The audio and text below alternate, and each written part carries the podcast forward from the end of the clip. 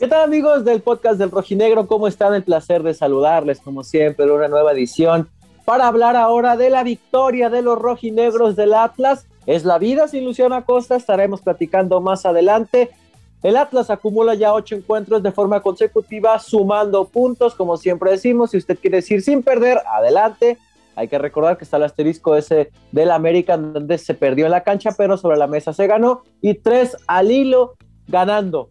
El equipo sigue en zona de liguilla, pase lo que pase en esta jornada. Si usted nos está escuchando ya el domingo, si nos está escuchando este mismo sábado, el Atlas no saldrá de los primeros ocho lugares de la tabla. El resultado de los Bravos de Juárez le permite acercarse a 10 puntos y mucho ojo que quedan juegos de seis unidades por delante, más el cotejo del Atlético de San Luis. Por lo pronto, saludo con mucho gusto a mis compañeros y amigos. José María Garrido, ¿qué tal? ¿Cómo estás?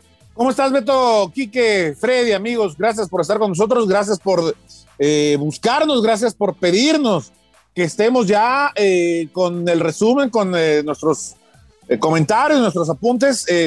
ya, ya en varias ocasiones ha pasado, Beto, que algunos amigos en común, ¿no? De repente, oigan, ¿a qué horas van a subir el podcast? Y gracias a todos ellos, gracias a los que... Sí, sí, gracias a los que comparten, gracias a los que nos comentan Gracias a los que eh, generan interacción con un like, con un fab, este, eh, y, reposteando el, podcast en Instagram también. Nos ayuda mucho que ustedes generen esta interacción. Eh, vamos, que nos, nos, nos ayuden a promover a que este podcast llegue a cada vez más rojinegros. Y, ¿sabes, Beto? estarán de acuerdo, muchachos, que despertarse en sábado después de una victoria y después de una racha tan importante como la que está consiguiendo el equipo, es como despertar en sábado habiéndose tomado unas chelas y amanecer sin cruda. Ay, Chema, qué borracho, ¿toma los viernes? Cuando se puede, me tomé, me tomé tres. Ah, por eso no querías grabar después del partido. Enrique Ortega, ¿cómo estás? Te saludo con mucho gusto. Muy feliz, amigos. Beto, Chema, Freddy y también José acá en, producción y con sus grandes cameos ah, en distintas etapas del podcast. Acá contentos.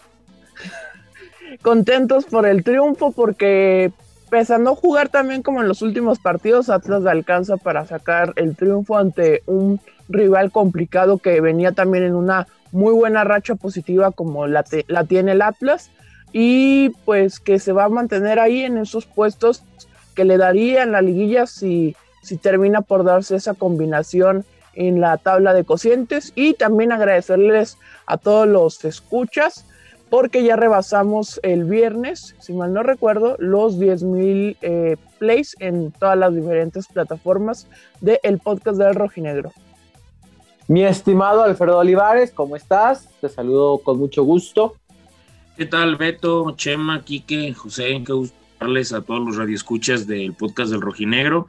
Pues me parece que cada vez se es más contundente. Creo que me parece si se siguen dando golpes en la mesa y creo que así como se siguen dando pasos para la clasificación, aunque es imposible estar pensando en ella sin salir del último sitio de la porcentual, también se están acortando distancias en esa parte del, del tema de cociente, mejor dicho y creo que cada vez se comienza a ver el equipo rojinegro, empieza a ver la luz en el túnel, esa certeza o esa tranquilidad que el equipo al menos no es el equipo y que esto no es solo una buena racha, sino que ya también se está haciendo buenos partidos entre equipos que vienen jugando.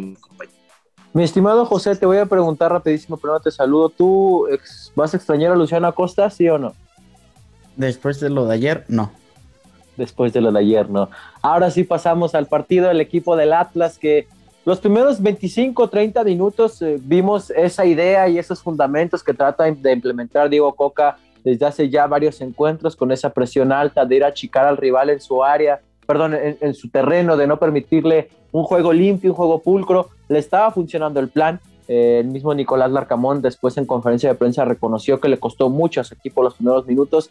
Quizás Faltó nada más el tanto que le permitiera a los rojinegros ponerse arriba en el marcador y, confirmar esa superioridad. Después, evidentemente, por un tema de cansancio y porque ese tipo de juego requiere un desgaste físico muy importante, eh, el Atlas pues viene a menos. Pero afortunadamente, como bien lo decían ustedes, se consigue esa victoria, ese tanto de Aldo Rocha. Se vuelve a nulificar a un rival eh, no es que no es que jueguen feo o, que porque ay, leía tantas cosas ayer de verdad que ay, es que como el Puebla pertenece a Azteca y Azteca puede pagar una parte de la multa, Beto, el Puebla se mande Beto, se lo digo muchas veces a varios varios compas que son seguidores. Pues a quién chingados leen.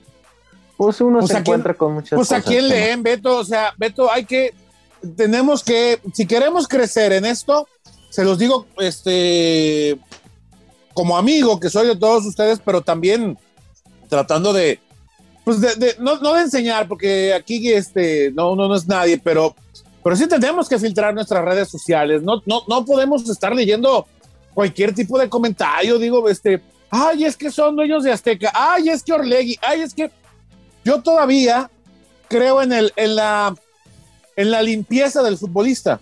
¿Tú cómo crees que va a tomar un futbolista si llega alguien y le dice, ¿sabes qué? Pues este, ocupo que pierdas hoy, cabrón, porque el Atlas, este, necesitamos puntos. Por favor, pues, ¿en, dónde creen que vivimos? O sea, es cierto que el fútbol se está contaminando con distintas cuestiones.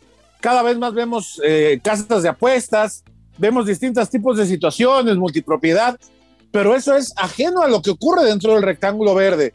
Y ahí nadie puede cuestionar que Atlas fue superior, Beto.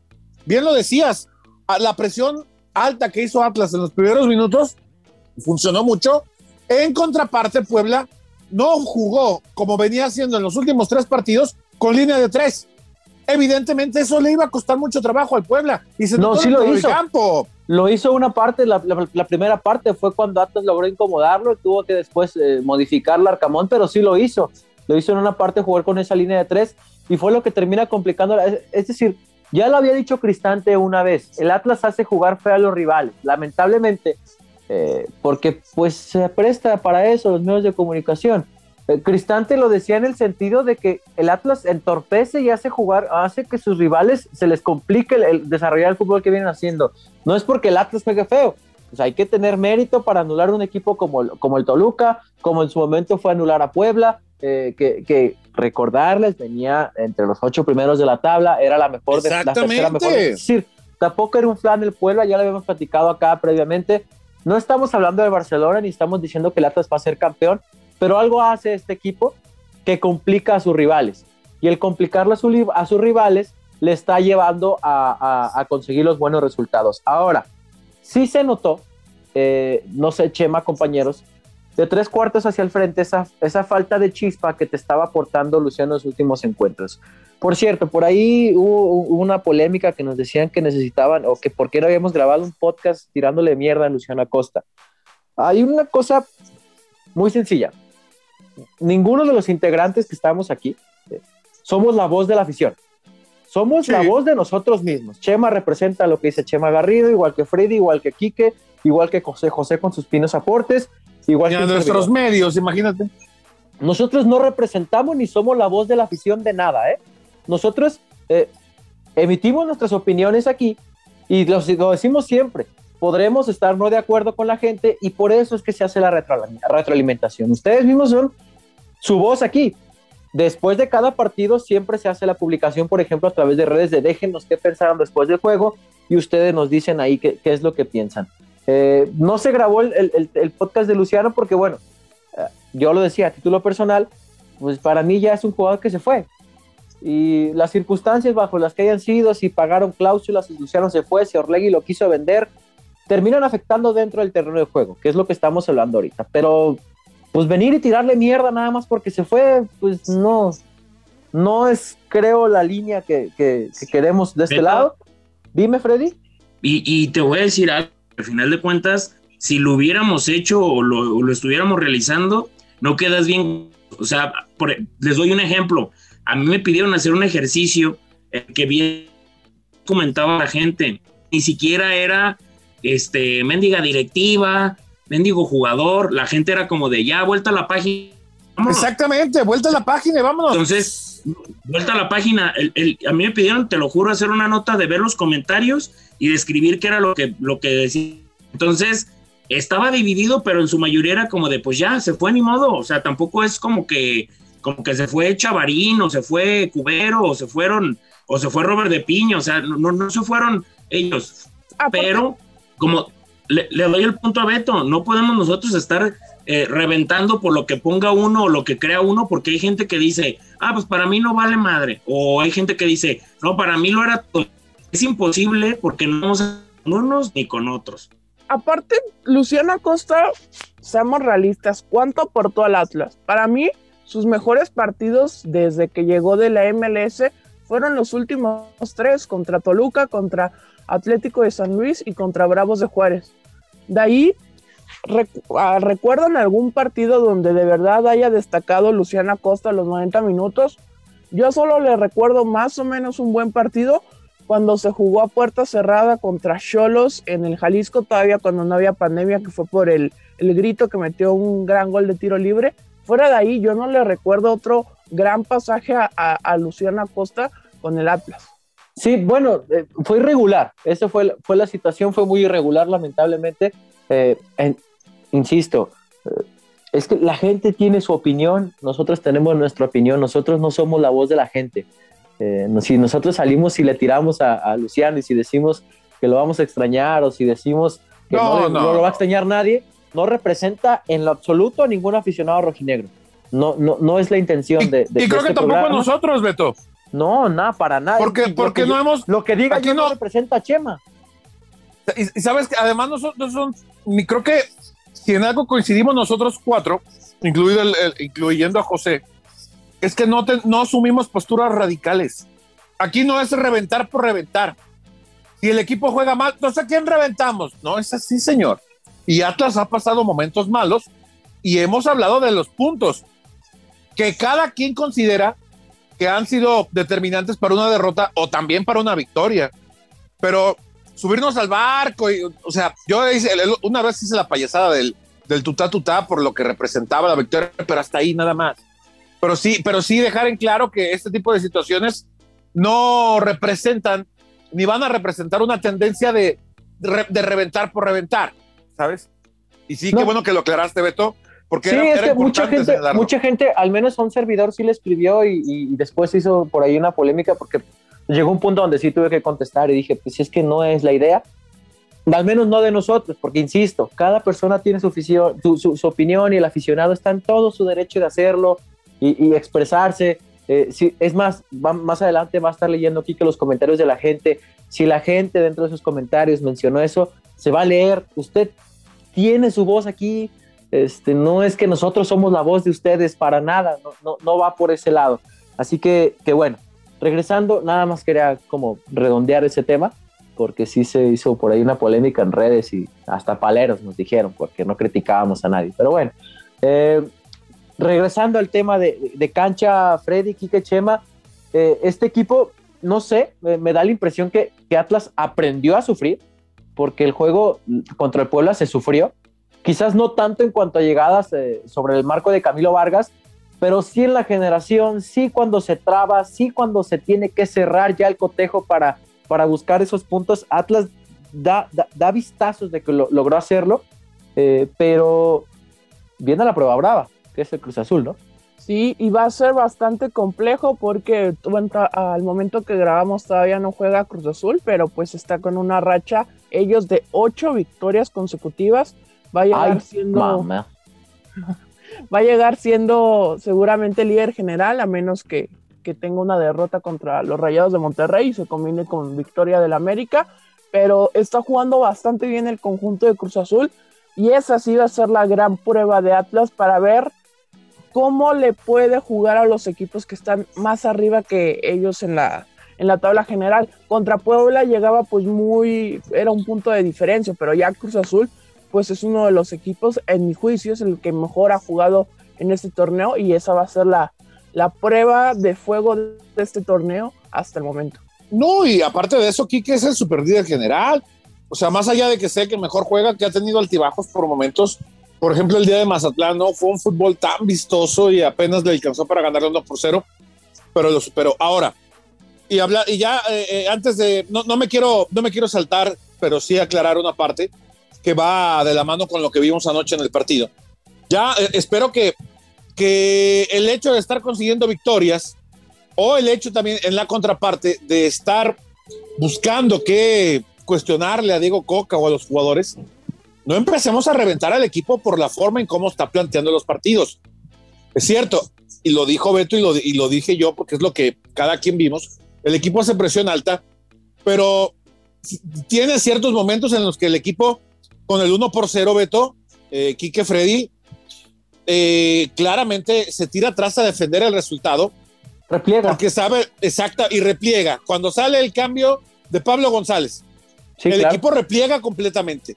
Espero que no empecemos a reventar ahora al Atlas, porque suma, uy, no, pero es que el fútbol que juega, señor, estamos, estamos viendo a un equipo que pelea por salir del fondo de la tabla y que sobre todo hoy más que nunca se ve la luz en el túnel y, se puede salir. En este momento, bueno, al momento de que estamos grabando es sexto general. Hoy, hoy ser sexto general, yo creo que la mayoría de la gente no le importa. Yo creo que lo que es mi impresión, ¿eh? Es la impresión que tengo y estoy eh, en el dicho de que no representamos la voz de nadie más que la propia. Me parece que eh, a la afición lo que le interesaría, creo, es sí que el equipo califique, pero que se salga de la zona de, de, de las multas. Porque al final de cuentas, va, pues el equipo no se va a ir, pues que paguen. No, señor. Una multa de esas se compromete el presupuesto del próximo año. Y si puedes traer un jugador que a lo mejor en la liga, por decir un ejemplo, ¿no? Que en la Liga de Colombia es top, a lo mejor no te va a alcanzar para Colombia, vas a tener que ir a Paraguay, vas a tener que ir, o, ni a Paraguay, vas a tener que rascarle en, Liga de Expansión, a ver qué encuentras, o a ver qué le arañas a la Jaiba Brava, ¿sabes? Ese tipo de cosas, ahí es donde se va a reflejar.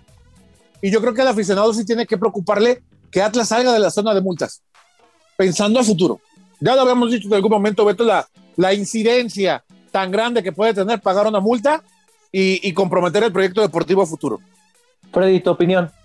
Me parece, compañeros, que la importancia de que el equipo rojinegro esté sumando unidades ante equipos que la verdad ni se, ni se tenía presupuestado que fuese a ganar que haya ganado contra rivales del tema de cocientes que son directos y que esté obteniendo unidades y que siga sumando y sumando y cosechando esa racha positiva, va a terminar quedando de lado el cómo se juega y cómo se gane. Creo que al inicio de torneo, si nos hubieran dicho que el Atlas después de esos dos partidos ante Monterrey y Querétaro iba a obtener una victoria, iba a obtener victorias y una serie de ocho partidos sin perder, creo que lo hubiésemos creído y todos hubiésemos firmado porque hubiese pasado.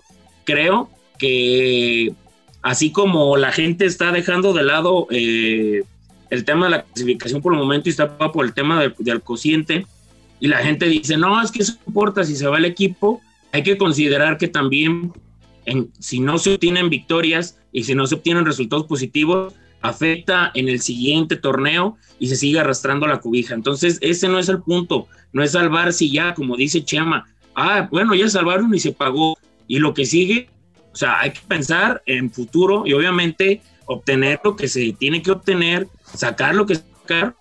La, gran mayoría de la idea se, entendió de lo que manifiesta eh, Freddy y, en el hecho de que, pues, eh, no es nada más pago y ya, ¿no? Es, pensar en lo que viene.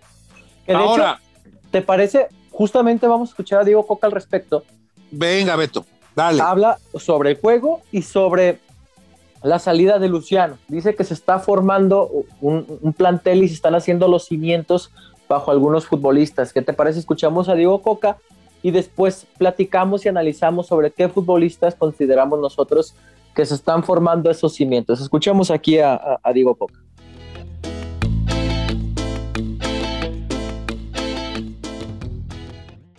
Bueno, en principio estamos construyendo un equipo, ¿no? Eso es lo que, lo que hablamos. Este es un equipo que se armó en, la pretemporada, se trajeron refuerzos nuevos. Eh, estamos encontrando una identidad, estamos poniendo juveniles y realmente estoy muy contento, muy conforme, sobre todo por lo hecho en estos últimos partidos, pero hoy creo que fue una muestra de carácter muy importante, ¿no? Realmente hoy con este rival y en esta cancha es muy difícil jugar, es muy difícil ganar. Y la verdad que el equipo hizo lo que tenía que hacer, cuando tuvo que presionar y recuperar pelotas lo hizo, cuando tuvo que marcar lo hizo, se entregaron todos. Así que estoy muy, muy contento en ese, en ese sentido, pero consciente de que esto eh, esto está empezando, de que todavía hay que seguir creciendo muchísimo. Tenemos muchos jugadores todavía que potenciar y mucho que mejorar. Y ese es el proyecto que tenemos tanto la directiva como el cuerpo técnico, armar un equipo. Y como ese es el objetivo, seguimos armando. Y se tomó la decisión, tanto el jugador como la directiva, de, aprovechar la, la oferta que tenía Luciano. Así que, como te decía, como el objetivo y lo principal es el equipo, seguimos construyendo el equipo. Se fue Luciano, tomó la decisión, le deseamos la mejor de las suertes y nosotros seguiremos construyendo el equipo que queremos.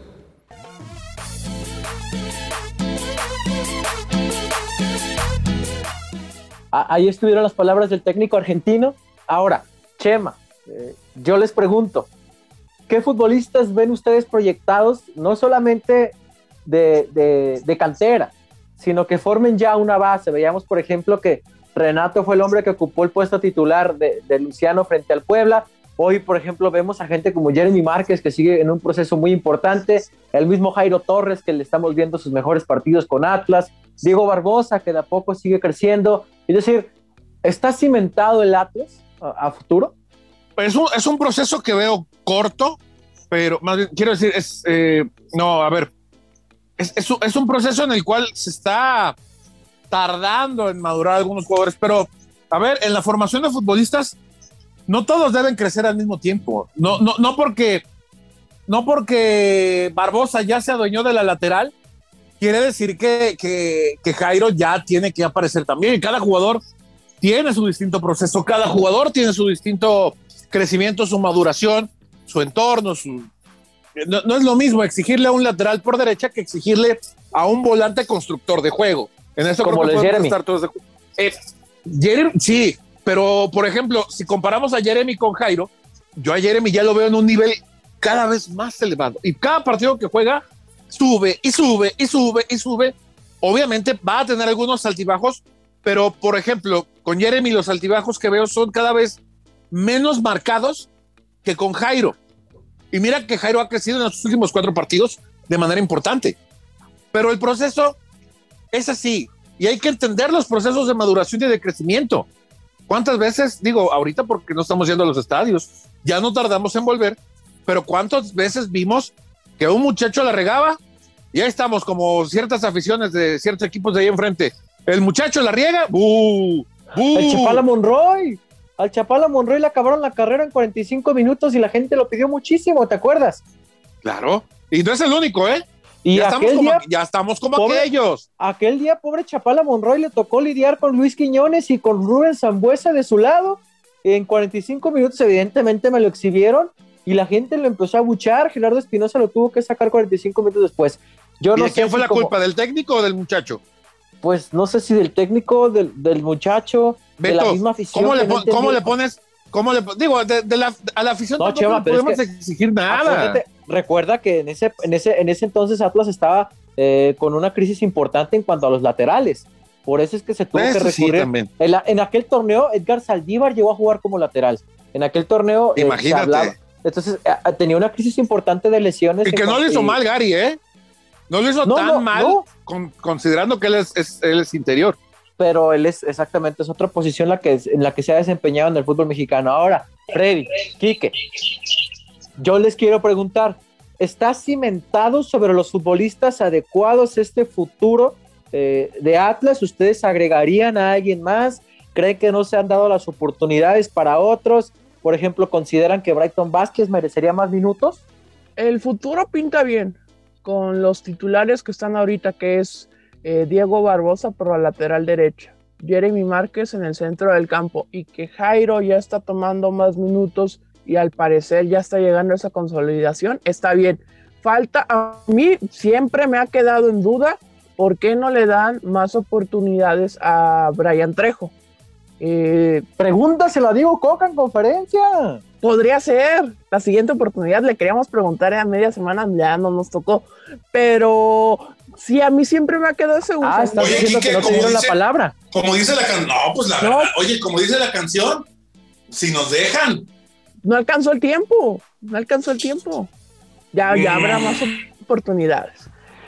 A mí siempre me ha quedado ese gusanito con, con Brian Trejo de por qué no, no hay más minutos. Y no solo es de Coca, es de antes, porque cuando explotó y todos empezaron a hablar de él fue después de ese partido que dirigía Leandro Cufre al Atlas y metió ese golazo contra el América Brian Trejo y después de ahí pues se fue apagando y no, no le dieron la, este, la, oportunidad de, más minutos. Ahí es, es el único gusanito y, y pues Dociel Herrera pues también lleva muy pocas oportunidades y pues es paso a paso. Pero sí está bien cimentado el equipo, la verdad. Eh, sobre todo para mí, como ya lo comentamos en alguna edición del podcast, creo que la joya más importante que tiene ahorita el Atlas en cantera es el caso de Jeremy Márquez.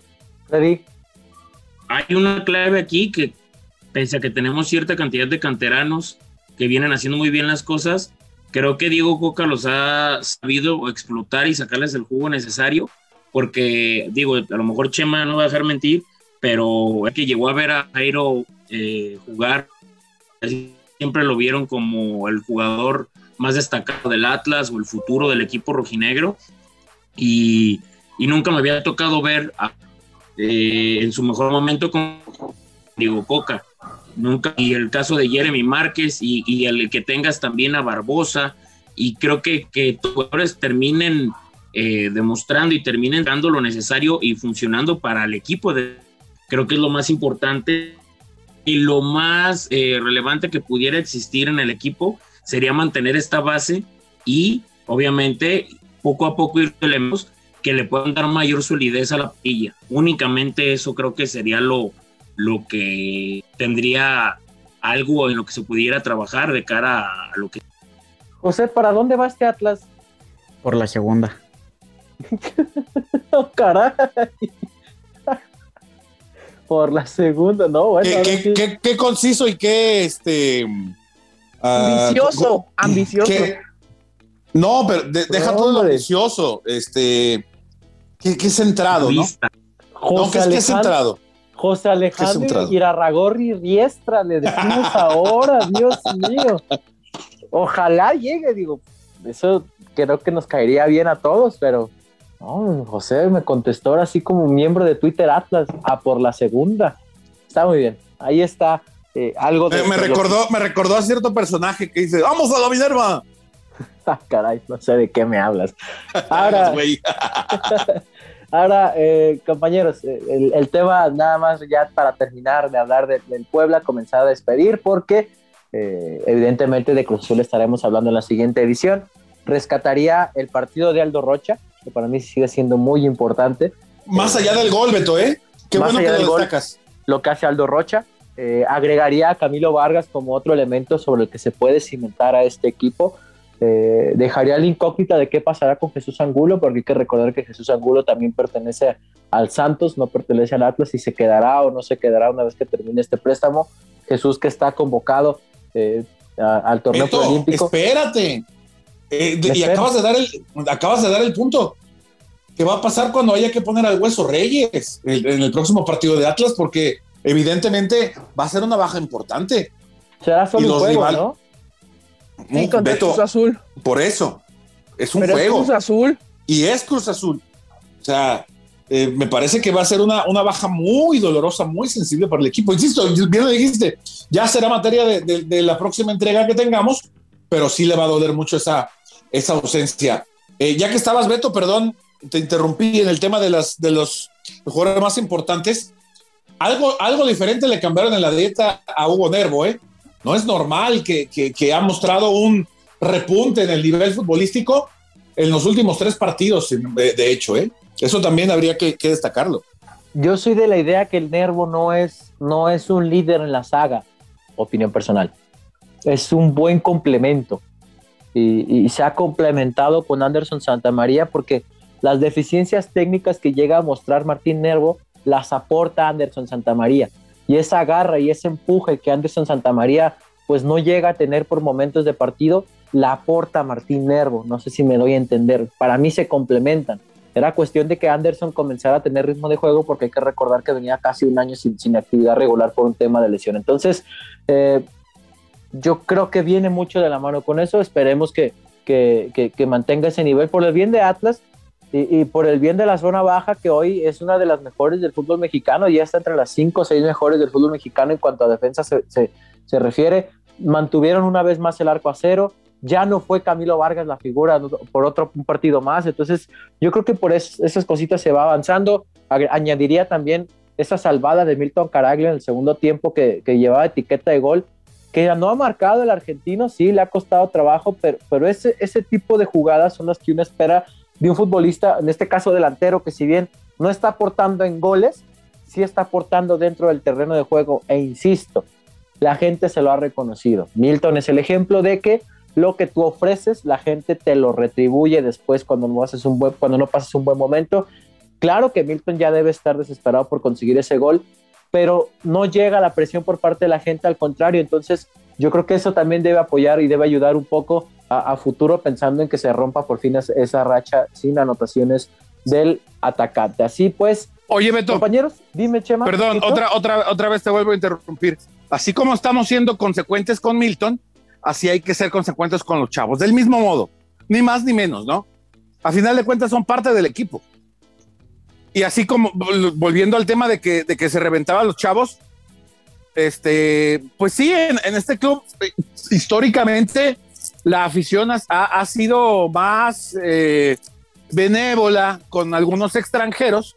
Ojalá que así fuéramos también benévolos con, la cantera, que a final de cuentas ha sido base, sustento y esencia de la misma organización, ¿no? Vamos a ser benévolos con la cantera, pero del podcast del Rojinegro. Vamos a escuchar a Kike Ortega y la voz de la afición. Así es, vamos a leer los comentarios que nos dejaron en nuestras redes después del triunfo en el estadio Cuauhtémoc. Rodrigo, el Ay, caray, sonaste como de, supermercado. ya vamos al estadio Cuauhtémoc. José, deja de meterle efectos a la voz de Quique. Ya vamos, vamos, a, vamos a leer lo, que nos puso la afición y nuestros seguidores. Rodrigo, el cocamión a los Simeone, cancherismo, rescatando el resultado como sea pero parece que por fin Coca y el equipo están en el mismo canal. Me recuerda mucho al Atlas del 2013 y sin Luciano. La cereza. No, oye. Si mañana no gana el San Luis, Atlas sale del fondo de la porcentual. Habría que checar ese dato. Oye, imagina, no, o sea, el cocamión sigue muy bien hasta ahorita. Eh, pero imagínense que el cocamión se pusiera en modo Simeone, no, ya lo, ya, ya le habrían prendido fuego a ese cocamión. Esto no es nada comparado con, el sistema de juego de, Simeone. No, todavía le falta mejorar bastante en zona defensiva, pero pues ahí va el camino de, los rojinegros. Marco, han corregido todos esos errores puntuales individuales que le costaban goles, penales, expulsiones al Atlas. Eso convierte al Atlas en un equipo sólido, gane o pierda, es sólido.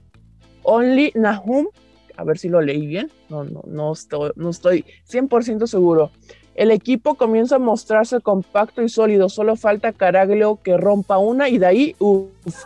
Pero eso no quiere decir que Milton no, no se parta la madre como todos, se viene lo bueno. Si se pueden, mándenle saludos a mi hija Isis y a Mirella, mi esposa 100% rojinegras. Un abrazo de parte de todos los miembros del podcast del Rojinegro. Un abrazo a esa gran familia. Hasta, hasta, hasta el, el, hasta el Capi está con todo contento, ¿no, Quique? Sí, pero no, de aquí no son los ladridos, son, son de, de algunos de ustedes, pero no acá no Es mi perro. Oh, pues. Es el Rocky. Rocky presente. el mío. Ah, el Como siempre. Iván Jones. Claramente se notó la ausencia del enano Acosta, pero aún así Atlas sigue muy ordenado en todas sus líneas, sigue faltando puntería y contundencia, tres puntos más que saben a gloria. Alexander Albanés, de los más valiosos Barbosa, de ese chamaco es un crack. Saludos, saludos Alexander. Carlos, y serían ya 20 puntos si Rochita no hubiera fallado ese mano a mano contra Toluca. Vamos a coincidir todos en eso. Bandido, qué gusto que aunque no jueguen con tanta claridad al frente, el barco está jalando parejo con mucho sacrificio. Atego, Jairo sigue callándome la boca, Santa María en plan grande, a Caraglio lo veo fuera de forma física. Y vamos a terminar los comentarios con Gabriel Rivero. Atlas se volvió un equipo muy incómodo para los demás. No es coincidencia que Toluca y Puebla venían jugando muy bien y Atlas lo secó y se comió al Atlético de San Luis y a Juárez. Este es el camino sin duda. José, ¿tú jalas parejo? No, hombre, ¿qué pasó? no, hombre, ok, está muy bien. Ahí Está estuvo- bien, pues. No, pues está bien, no, no, no, no, no discrimina. Ahí estuvieron los comentarios entonces de, de- de la gente, de la voz eh, de la afición después de este triunfo en contra del Puebla, insistimos, ocho partidos de forma consecutiva sumando, tres victorias al hilo, por ahí veía eh, la estadística en redes sociales, no recuerdo la cuenta, me disculpa, no me recuerdo si era la cuenta de Alo Atlas o cuál, pero eh, ahí está el crédito, que desde la apertura 2017 el Atlas no conseguía tres victorias de forma consecutiva. No recuerdo en cuál cuenta lo vi, una disculpa, pero lo vi. Eh, Cuando lo veas, les das, les das su retweet. Sí, no, es que Tampoco seas tan orgulloso. No, ¿sabes qué pasa? Que cuando la vi, pues yo estaba jugando FIFA, entonces nomás de esas en las que entra rápido a Twitter a ver qué, qué lees. Y entre partido y partido leí la, la estadística y dije, ah, una buena estadística, pero por eso se me fue el retweet, Chema. Eh, pero sí, ahí está el equipo rojinegro, muestra pues pasitos sólidos. Eh, el tema del cociente pues se pone a 10 puntos después del, del- del empate del- de, de la escuadra de Juárez. Y el Atlético de San Luis al momento de grabar este podcast no ha jugado, dependerá del resultado del Atlético de San Luis. Ojo que si no que si el San Luis llega a perder, el Atlas se podría poner hasta tres puntos de ellos. Entonces, porque el cociente ya se le mueve al San Luis, sería otro partido sin sumar, pero que le acumula en cuestión de juegos jugados. Entonces, a estar atento, recordar nada más la fórmula que ya les dimos hace poquito para sacar el cociente de cada uno. Puntos entre partidos, se saca el cociente. A partir de ahí usted empieza a sumarle puntitos al Atlas hasta que supera el cociente que tiene el Atlético de San Luis y esos son los puntos reales de diferencia entre uno y otro en ese momento, para que eh, si usted quiere usar la calculadora el domingo por la noche después del juego entre el Atlético y los Gallos, lo haga. Por lo pronto, Chema, nos vamos. Nos vamos eh, con el gusto de, de mantener esta sonrisa que nos ha tenido el equipo rojinegro en las últimas semanas, con el deseo ferviente de que se conserve durante un tiempo más. Ojalá que contra Cruz Azul no sea el final de esta importante racha. Y bueno, pues eh, invitar a la gente que nos siga compartiendo, que siga dando fab, que siga dando like, generación de interacciones. Eh, gracias también a quienes nos han acompañado en estas eh, publicaciones que hemos hecho, Beto, al medio tiempo de cada partido del Atlas, donde generamos también una interacción, eh, emitimos un punto de vista de lo que hemos visto en los encuentros y por supuesto, gracias por, por sobre todo escucharnos y pedirnos que cuanto antes emitamos el siguiente podcast. Nos vamos, Quique. Abrazo a todos los seguidores, sigan compartiendo en Instagram, en Twitter, el podcast, este, que nos sigan escuchando y si están sintonizando este podcast antes del domingo, recuerden que cambió el clásico tapatío femenil, va a ser 10 de la mañana y en SECAF porque eh, ya se están usando las canchas de Colomos para que los equipos del preolímpico entrenen en este ahí en Avenida Patria y es por esa razón que se cambió el horario y el lugar donde va a ser el clásico tapatío entre rojinegras y rojiblancas. Hasta pronto, Freddy. Compañeros, qué gusto, eh, un gusto hacer un podcast más con ustedes y voy a aplicar un poquito la de algunos detalles con mi internet, pero un placer estar con ustedes y que rojinegro siga viento en popa como, como lo ha venido demostrando en las últimas jornadas. José, ¿algo que quieras aportar? Buenos días, buenas tardes y buenas noches. Y buenas madrugadas. Te noto muy efusivo, José. Eh, está, está, está desbordado, Beto. Está desbordado. No sé qué es lo que genere tanta emoción en José, si la victoria del rojinegro o qué pasa con nuestro amigo José. Vámonos. Hasta aquí una edición más del podcast del rojinegro. Sigan atentos a las redes sociales. Muchas gracias a la gente que se conectó en el medio tiempo entre Atlas y Puebla para platicar un poquito con un servidor y con Enrique sobre lo que estábamos viendo y saben que seguiremos con esas dinámicas. Uh, ya estaremos atendiendo también algunas recomendaciones que nos han hecho a través de las redes sociales sobre el contenido que les compartimos. Hasta pronto, muy buenas tardes, muy buenas eh, noches, muy buenos días, buenas madrugadas a la hora que usted nos está escuchando. Hasta aquí una edición más del podcast del Rojinegro.